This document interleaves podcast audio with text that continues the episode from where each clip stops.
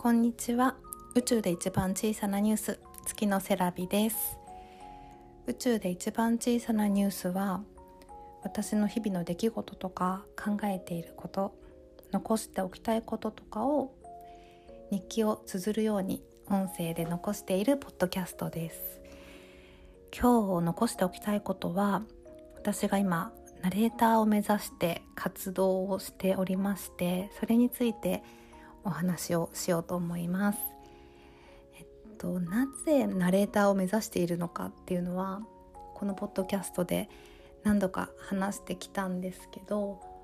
子供の頃から声を使うお仕事っていうのに憧れていたんですけど一歩踏み出せない自分がいてなんか、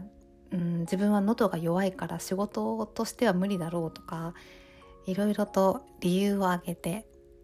うん、挑戦できなかったんですけれどもここ12年でやっぱり自分が本当に好きだなとか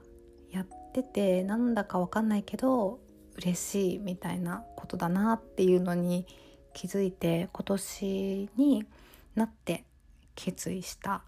んですよね。それで今プロの方々から発声とか滑舌とかのレッスンを受けているんですけれどもまだこう明確な成果とかは何もないんですが今日はこれまでの経緯なんかをお話したいなと思います。えっと、まずですねこのポッドキャスト聞いてくださってる方は、えっと、古典ラジオっていうポッドキャストがご存知の方が多いと思うんですけれどもその古典ラジオの収録も行われている福岡県田川市にあるいいかねパレットっていう廃校を利活用した施設があるんですね。で、まあ、ポッドキャストの聖地とも呼ばれているらしいです。でね、そこを運営されている株式会社ブックの代表の青柳光也さんという方がいらっしゃって私の夫が私がナレーターを目指しているっていう話を高野さんにした時に福岡市の録音スタジオの方をご紹介してくださったんですね。それがきっかけで私が今レッスンを受けさせていただいてるんですけれどもそうだな最近あの私のポッドキャストはあの古典ラジオを知らない方とかポッドキャストを聞いたことがない方で声の仕事を目指している方が結構聞いてくださるようになったのでちょっといいかねパレットをご存じない方もいらっしゃると思うのでどんな場所なのかちょっと軽くご紹介すると私もね2回遊びに行ったことがあって今月また行く予定なんですけれどももともと学校だったんですよね。小学校だった場所。なので、えーと、運動場が駐車場で、給食室だった場所がカフェあとね中庭でキャンプができたりとかさっきも言ったように古典ラジオとかラジオの収録ができるスタジオがあったりあと展示スペースがあったりとか宿泊もできるのであそうそうあとどこでもドアがあったりしますね。うん、なんかすごく楽しい場所なんですけどそこに集まる方がまた楽しい方が多くってそこも魅力の一つだなと思っていますもし知らなかったっていう方は是非ねどんな場所か見てもらいたいのでこの回の概要欄にいいかねパレットのホームページの URL 貼っときますね。で話を戻してそこを運営されている青柳さんにご紹介いただいたスタジオに伺っていろいろお話をお聞きしたり私の話も聞いていただいたりしたんですけれども多分突然ナレーターになりたいという人から電話がかかってきて驚かれたと思うんですけれども私がこれからナレーターとして活動していく上でどんな心構えが必要ですかっていうふうに質問したことに対してもすごく丁寧にお答えしていただいてであとそのスタジオの方と今福岡でラジオのパーソナリティとか声のお仕事をされている方が一緒にこう声の仕事を目指している人向けのレッスンをされているっていうことをそこで教えてくださってそこでまたそのパーソナリティの方とあの私をつないでくださってで今そこの事務所で私はレッスンを受けさせていただいてるんですね。うん、でそのあのラジオのパーソナリティもされている方女性の方なんですけれども初めてお会いした時にナレーターの仕事ってどんな仕事なのかというのを教えてくださったんですけどその何か商品を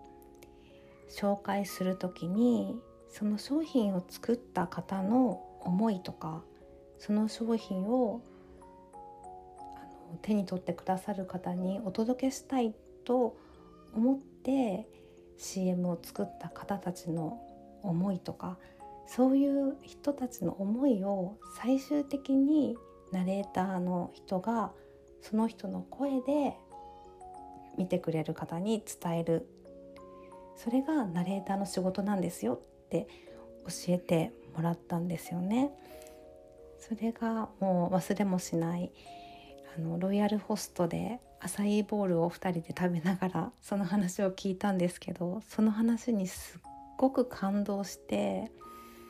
なんかうるうるしたんですよね。で私本当にその人の思いを伝えるっていう心のこもった仕事が本当にやりたいことなんだってその時に思ってあこの方のもとでナレーターっていう仕事を目指したいって思ってレッスンを受け始めました。でそこではその方の旦那様が俳優業とか MC とかされているので演技指導をしてくださったりあとアナウンサーの先生にアクセントとか話し方とか教えていただいています。それが毎回楽しくてなんか楽しいって言っていいのかな？なんかうん大人の習い事として楽しいというかなんか大人の部活じゃないけど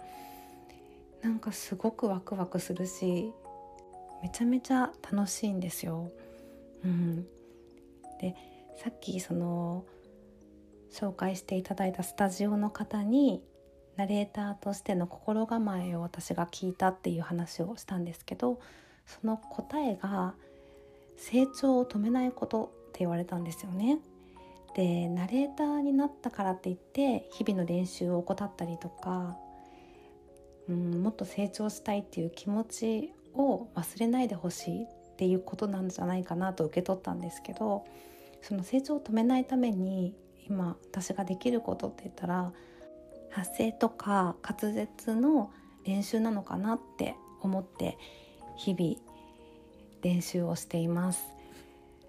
で滑舌の練習は歌舞伎の長台詞のあの「ういろうり」っていうのをやってるんですけど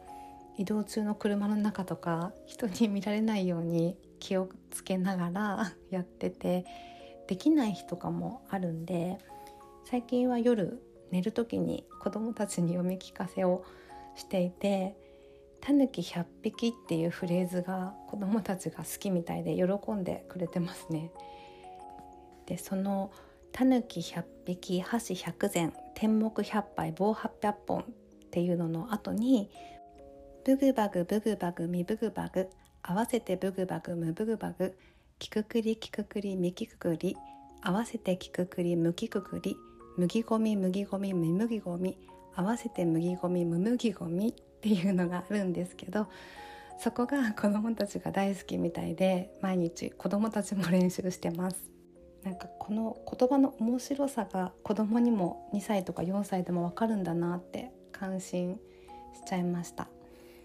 で長男に「お母さんナレーターになりたいんだけどナレーターって知ってる?」って聞いたら「知ってるよ」って「もう慣れたってことでしょ?」って すごく前向きな勘違いをしてくれてたんですけどその言葉が現実になるように頑張ろうと思います。では今日も最後まで聞いてくださった皆さんいつも応援してくれている皆さん心からありがとうございます。またお耳にかかります。さよなら。ブグバグブグバグミブグバグ。合わせてブグバグ。ムブグバグ。きくくりきくくり麦くくり合わせて。合わせてきくくり麦くくり。麦ゴミゴミ麦ゴミ麦ゴミむむきもこみ。合わせて麦もこみ。むむぎむむむむむ麦ゴミお母さん。頑張ってね